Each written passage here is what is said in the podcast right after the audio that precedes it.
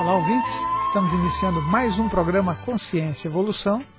Eu sou Moisés Zagui e o nosso programa ele fala sobre comportamento e espiritualidade. Fátima, nós temos inúmeras perguntas aqui e eu vou aqui para a nossa primeira questão de hoje, porque o assunto é transtorno obsessivo compulsivo, Fátima. É, porque lembra, Moisés, que no último programa teve uma pergunta que falava sobre isso, você ficou de falar mais sobre o assunto e vieram muitas perguntas. É né? verdade, olha só, olha a primeira questão colocada aqui em e-mail. Olá, Moisés, ouvindo o seu programa semana passada, percebi que tenho toque, o famoso transtorno obsessivo compulsivo quando você deu um exemplo de alguém que compra alguma coisa e não usa para não gastar, eu sou assim. Compro perfume, sapato, roupa, toalha de banho, mas não uso nada. Todos os dias eu olho minhas roupas, limpo os sapatos, dobro as toalhas novas e me sinto bem de estar tudo ali, mas só uso as peças velhas. Perfume eu tenho inúmeros, mas não uso nenhum. Queria entender por que isso acontece comigo. Minhas amigas dizem que sou louca. Aqui é é, então, isso é transtorno obsessivo compulsivo, sem dúvida, né? Aquela pessoa, eu até falei na, no programa anterior que realmente as pessoas que têm transtorno obsessivo compulsivo, elas tendem a ter algumas atividades, algumas manias que, que são uma confirmação, né? Então até apareceu uma vez num programa de TV, o cara que ia guardando tudo no apartamento. Eu não sei nem se você chegou a ver isso, Fátima. Era uma reportagem especial de algumas pessoas que é. tinham esses hábitos, né? O cara ia guardando, acumulando tudo que ele achava, ele, ele parecia um ratinho, ele guardava, uhum. né? Até acho que os ratinhos têm transtorno obsessivo compulsivo. Mas é, aí você chegava na casa dele o programa mostrou claramente o, o, canto da casa do sujeito parecia um lixão. É né? verdade, eu lembro dessa né? cena, ficou marcante mesmo. E olha só, isso, isso é um caso de transtorno obsessivo compulsivo, né? Mas é, eu lembro de, de, de, pessoas que eu atendia há muito tempo atrás que tinha um indivíduo que ele tinha o seguinte problema. Ele ganhava, por exemplo, uma caneta e uhum. ele guardava a caneta. E ninguém uhum. podia tocar naquela caneta. Uhum. Nem ele. Olha que coisa mais louca. Aí ele ganhava um sapato. Né? Uhum. Ele guardava o sapato fechado, bonitinho, e ficava lacrado dentro da caixinha dele. Ninguém podia colocar a mão na caixa e nem no Uhum. sapato e ele também não usava. Aí você olhava para ele, ele estava sempre com, usando caneta velha, sapato uhum. velho, roupa velha. Com né? tudo novinho guardado. Tudo guardadinho, muito organizado, muito limpinho. Né? E é, essa história foi, foi uma história que eu fiz uma intervenção Uhum. né, para tentar resolver. E aí, no fim das contas, a gente amenizou bastante o- Uhum. o- a dificuldade da pessoa. Só que assim, quando você tem transtorno obsessivo compulsivo, o que, que é o transtorno obsessivo compulsivo? A obsessão são aqueles pensamentos repentinos que aparecem de qualquer lugar que a gente não sabe aonde, não, não dá para detectar. Aparecem diante de você e você fica com uma necessidade de, né, de, de organizar as coisas. Né? Então, por exemplo, é, a pessoa tem um transtorno obsessivo que ela não pode pensar em Deus em lugares que ela considera lugares sujos, feios, entendeu? Então, é, ela entra no banheiro, por exemplo. Tá. Se ela pensar em Deus no banheiro, é uma coisa muito ruim. Né? Ela está levando Deus para o banheiro. Aí ela fala, não quero pensar, não quero pensar, não quero pensar. Ela entra num processo de é, tirar aquilo da cabeça. Isso é, um, isso é uma obsessão, não é um processo obsessivo. Então, todos aqueles pensamentos que vêm para a nossa cabeça, que são pensamentos que a gente tem que dar um, um jeito neles. Aliás, é assim: o obsessivo ele tende, para se defender, criar uma cadeia interminável de pensamentos, ou seja, ele transforma toda a dificuldade dele numa cadeia de pensamentos que é uma tentativa de explicar ou utilizar aqueles pensamentos como algo que não deixa ele ver a dificuldade que ele tem, a angústia que ele tem. Então, esse é o processo obsessivo. Então, o obsessivo leva para o pensamento, o histérico ele leva para o corpo. Uhum. Então, a pessoa que é histérica, quando ela, ela tem um problema, ela somatiza imediatamente, fica com um monte de dificuldade. Agora, nem todo mundo é totalmente obsessivo ou é totalmente histérico. Nós temos né, um pouco de obsessão, um pouco de histeria. De histeria né? É, quer dizer, é, você pode mandar para o corpo, como você pode também tentar resolver ao nível do pensamento. No teu caso, que você está falando aqui, olha, compra perfume, sapato, toalha, Então, isso aqui é um tipo de compulsão, né? Uma coisa uhum. de, de, Além de obsessão, você tem uma compulsão a comprar coisas. Essas coisas que você compra, é assim, vamos supor que você quer comprar um sapato. Você vai no, no, no shopping, aí você olha aquele sapato, aquele sapato é maravilhoso, você tem que comprar, porque se você não comprar, é, é, assim, enquanto você estiver nesse processo de compra, você consegue amenizar a tua angústia, o teu uhum. conflito. Tá certo? Então, esse é o teu processo de compulsão. Comer chocolate é um processo de compulsão, mas você, enquanto você está nessa coisa, vou comprar o chocolate, eu vou comer o chocolate todos os dias, simplesmente você está tentando amenizar a tua angústia naquele momento. Mas a partir do momento que você comeu o chocolate, a tua angústia volta e você volta a entrar no processo de compulsão de novo. Isso vai acontecer com os processos obsessivos também. Ou seja, são mecanismos de defesa do ego para que você consiga dar conta da angústia que está perambulando dentro da uhum. sua cabeça. Né? E essas angústias normalmente têm uma origem sexual. Uhum. Pode ser de, nada de terrível, nada de, de ser molestado, nada, de, nada uhum. disso Pode ser uma coisa simples, pode ser uma coisa que você viu em algum momento da tua infância ou da tua adolescência e te marcou muito, uhum. tá certo? Dá, dá, uma olhada nisso. É, Moisés, controlar pessoas e querer que elas façam tudo do nosso jeito é transtorno? Então, você está falando de controle, né? Aliás, é, o controle ele é um mecanismo para que você possa se sentir seguro. Né? Você tem que, que, saber onde estão as coisas, onde estão as pessoas, o que as pessoas estão pensando, o que as pessoas vão fazer. Aliás, isso é muito comum, né? A mulher gosta de controlar o horário do homem, né? Fica ali monitorando, onde será que meu marido está, onde é que não está, chegou 20 minutos atrasado. E aí esse controle todo é para ela se sentir segura, para saber o que o cara está fazendo. Mas a maioria das pessoas tem algum processo de controle em alguma uhum. área, entendeu? Pode ser no trabalho, pode ser um controle afetivo, pode ser um controle, não sei, qualquer uhum. coisa, né? Aí você que está me ouvindo, pense qual tipo de coisa que você costuma controlar, né? Aí, é, controlar comida, né? uhum. né? Tem aquela coisa de controlar comida, você está comendo demais, uhum. né? E ver se isso, de, em algum nível, te incomoda. Porque se realmente tiver algum incômodo, você gastar energia para fazer o controle, é porque você tem uma dificuldade. Você tem um transtorno, uhum. né, que é um, uma coisa a ser resolvida. Mas tudo isso aqui pode ser resolvido com terapia, né, tem que pensar nisso. Pensa numa coisa, é, você já viu aquelas pessoas que ficam controlando quem está atrás? Você já viu isso? É, né? né? Não tem? O cara ele entra numa sala, mas ele fica querendo saber tudo que está acontecendo ali que, atrás. O que está acontecendo atrás de mim? Então, isso é um nível de controle, é um nível de persecutoriedade. A pessoa uhum. se sente observada, né? Então, uma pessoa assim, ela tem dificuldade, por exemplo, para falar em público, né? Para algumas coisas.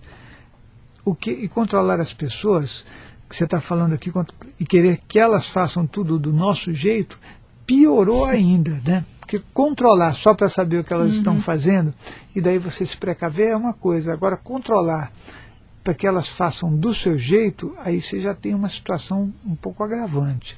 Aí eu recomendo que você faça uma terapia, assim, porque senão fica complicado, uhum. né? Imagina, você tem um chefe que você ele pede para você fazer uma coisa, você tem que fazer do jeito que ele pediu, uhum. tem que ser uhum. exatamente, senão ele perde o controle, fica agressivo, né, e cria uma pressão emocional altíssima no, no, no ambiente. Uhum. Aí é complicado, né?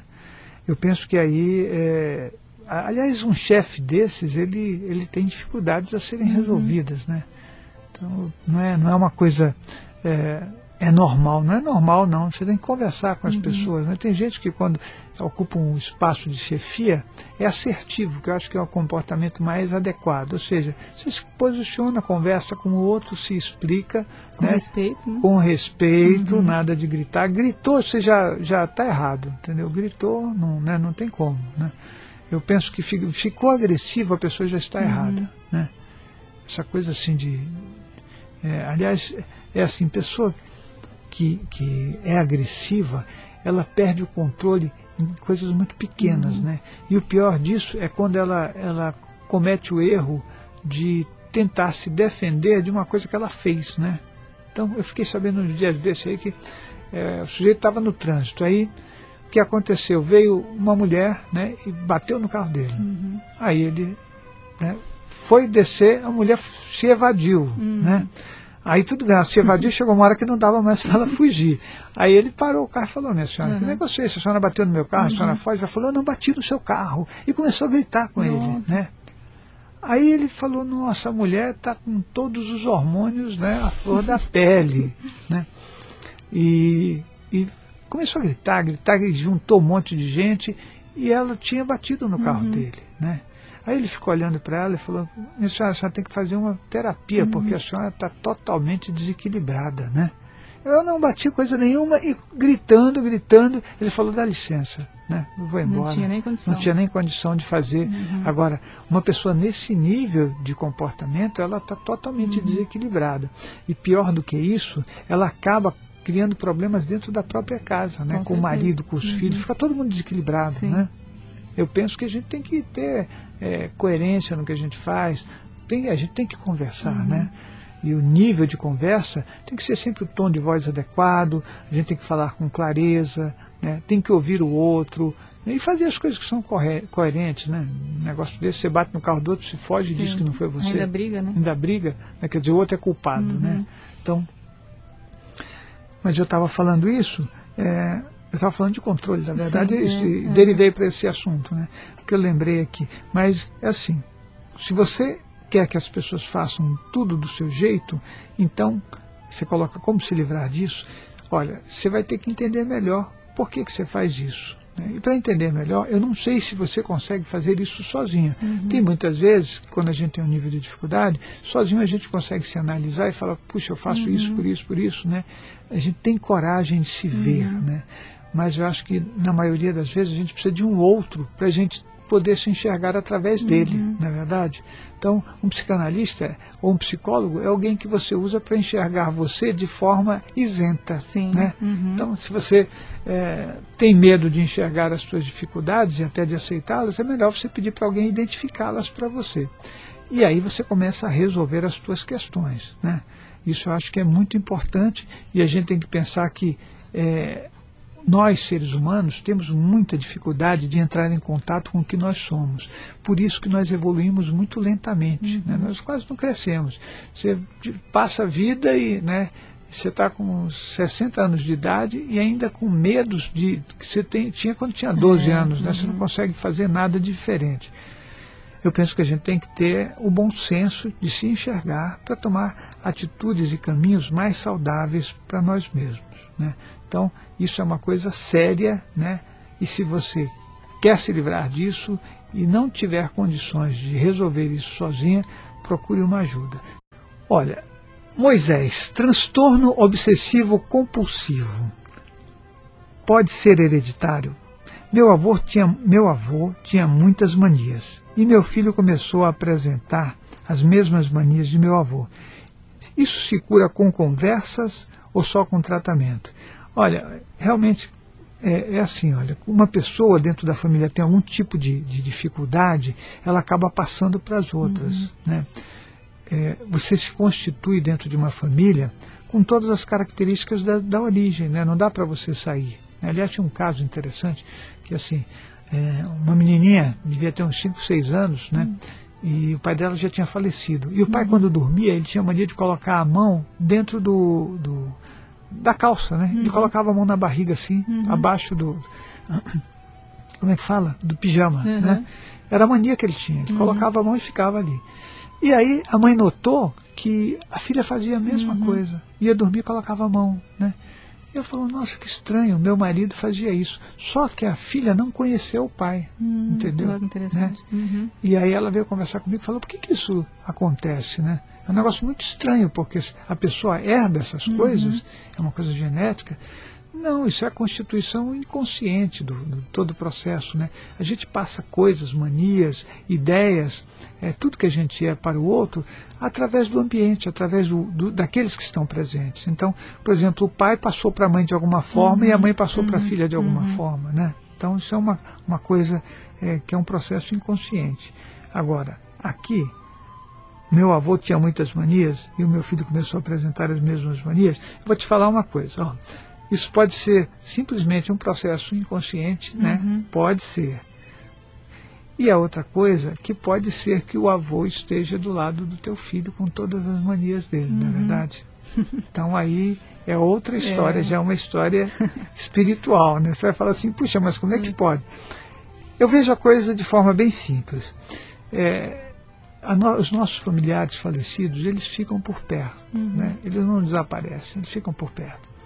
O resultado disso tudo é que nós temos sempre à nossa volta os espíritos que são mais afins né, e que são da família. Então, se você tem uma afinidade muito grande com a tua tia, essa tia acaba ficando perto uhum. de você, né, buscando você, conversando com você, ouvindo o que você faz, é, dando opiniões, te produzindo intuições, né, tentando te livrar de alguma dificuldade.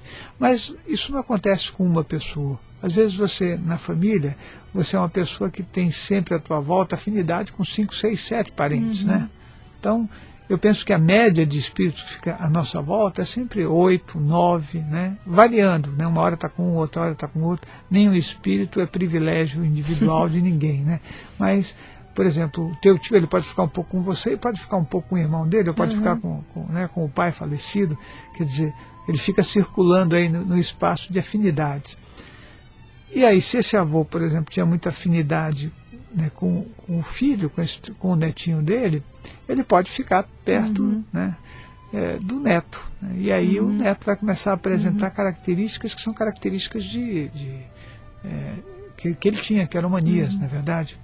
Então você que tá De repente, Moisés, por exemplo, vamos supor que ele não conheceu né, o netinho, mas ele pode ser conhecido no, no plano espiritual. Claro, depois que ele, né? né ele ele, ele vê o neto e ele fala, puxa, meu uhum. netinho, e ele vai reconhecer com certeza. Então daí é, ele pode ficar por perto mesmo. Eu sou Moisés Zagui, o programa é Consciência e Evolução. Eu vou me despedindo de vocês. Obrigado. Até lá.